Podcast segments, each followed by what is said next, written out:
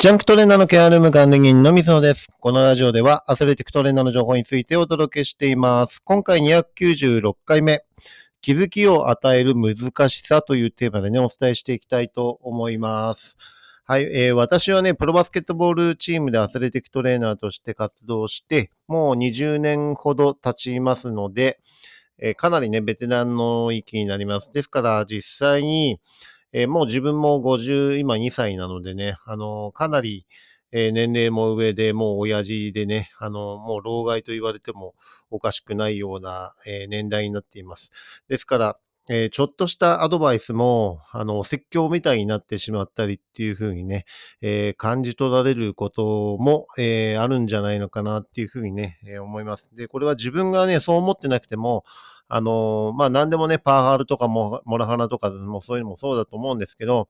えー、自分でそうじゃないと思ってても、相手がそういうふうに捉えてしまえば、もうそういうふうに判断されるっていうような時代なのでね、あの、本当に、え、アドバイス一つ、え、言い方とかね、あの、工夫しなければいけないなっていうような時代になっているというふうにね、え最近つくづく感じます。ですから、え今回のテーマね、気づきを与える難しさっていうところなんですけど、え本当に指導する際には、言い方に気をつけるようにしています。で、ストレートにね、あのもう本当にダメ出し、えしてしまうと、えー、なかなかそういったところでね、あのー、関係性がギクシャクしたりっていうのも出てして、出てきてしまうのでね、あの、本当に難しいんですね。で、自分が伝えたいというふうに思っていることを、えー、なんですかね、うまく、ストレートに行ってしまうと角が立ったりするので、えー、そこら辺をね、あの、うまく、あの、濁すわけじゃないんですけど、えー、ちょっとね、えー、遠回りしたような、えー、言い方をして、えー、ちょっと滑らかさを出すっていうかね、あの相手に、えー、不愉快な思いをさせないように、ちょっと、えー、ワンクッション入れるような形でね、えー、言う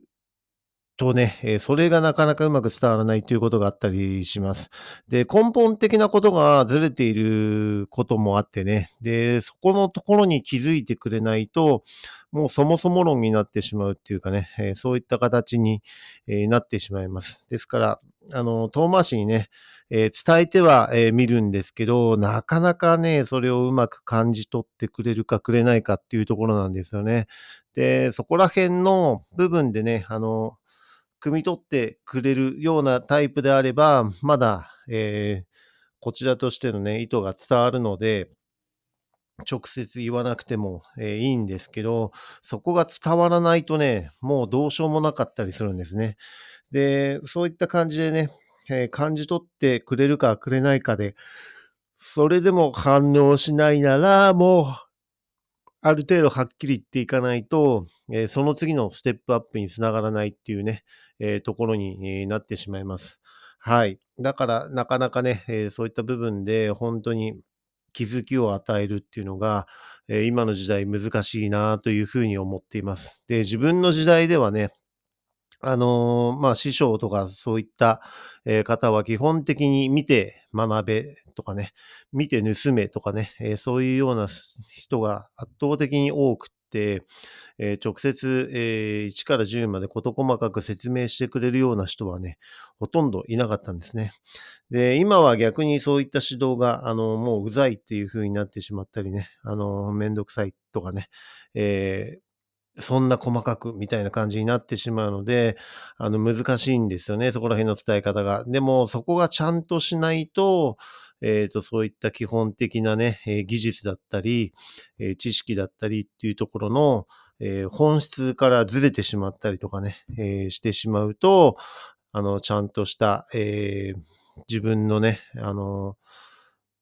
なんですかね、技術的なものとかね、知識的なものっていう確信になるような、えー、知識として、えー、現場で活かせるようなところにつながっていかないっていうところがね、実際にあるんですね。はい。だから、あの、まあ、よく昔だと主張りって言ってね、えー、その教えを守って、っていうようなね、え、流れで、で、それを徹底して、え、真似てっていう形で、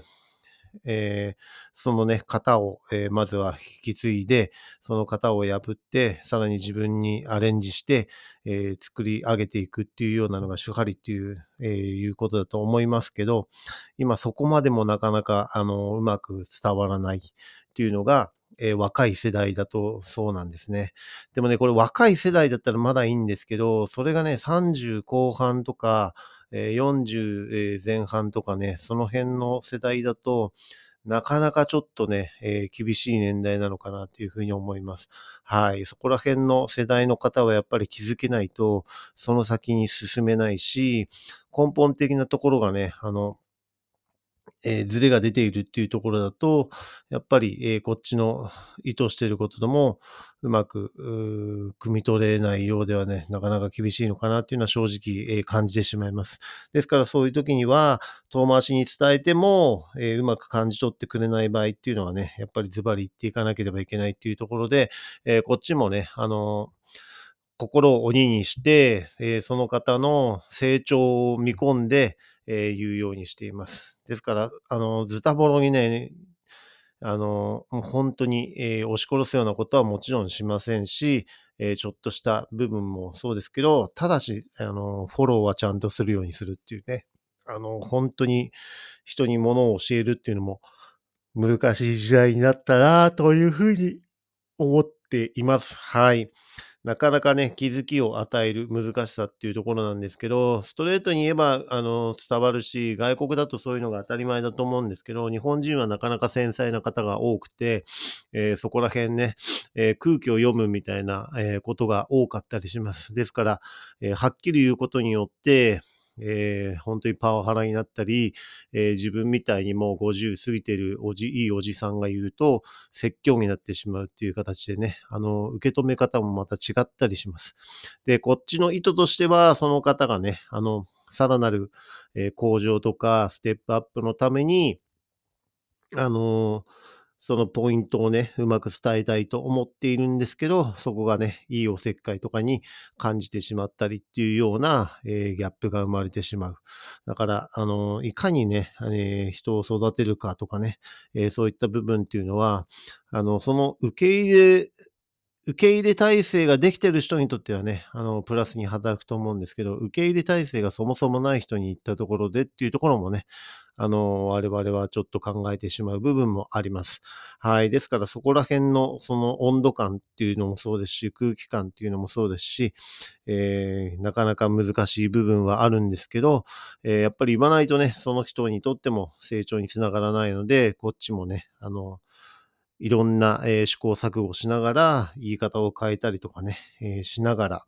対応しているっていうようなのがね、あの、現代の、えー、まあ、自分が関わっている職業のね、えアスレティックトレーナーっていう世界でもそういうことがあります。ですから一般的な、え社会、社会人のね、方だと、まあ当たり前のようにね、そういったことが、あの、起こっていると思います。で、それがきつく言い過ぎてしまって、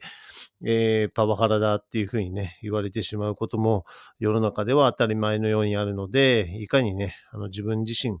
えー、そういった部分で配慮できる人間になるのかっていうところも、えー、大きななんかポイントになってくるのかなっていう、そんな時代をつくづく最近感じています。はい。えー、なかなかね、あの、プロの世界っていうのは厳しい世界でも、えー、あったりしますけど、やっぱり一般的な部分のね、えー、常識とかそういったところも大切になると思いますのでね、あの今回、え気づきを与える難しさっていうところでね、お話しさせていただきました。はい。それではね、次回のテーマとしては、なぜダメなのか原因を突き止めないというテーマでね、お伝えしていきたいと思います。今回も最後まで聞いていただきありがとうございました。また次回もよろしくお願いします。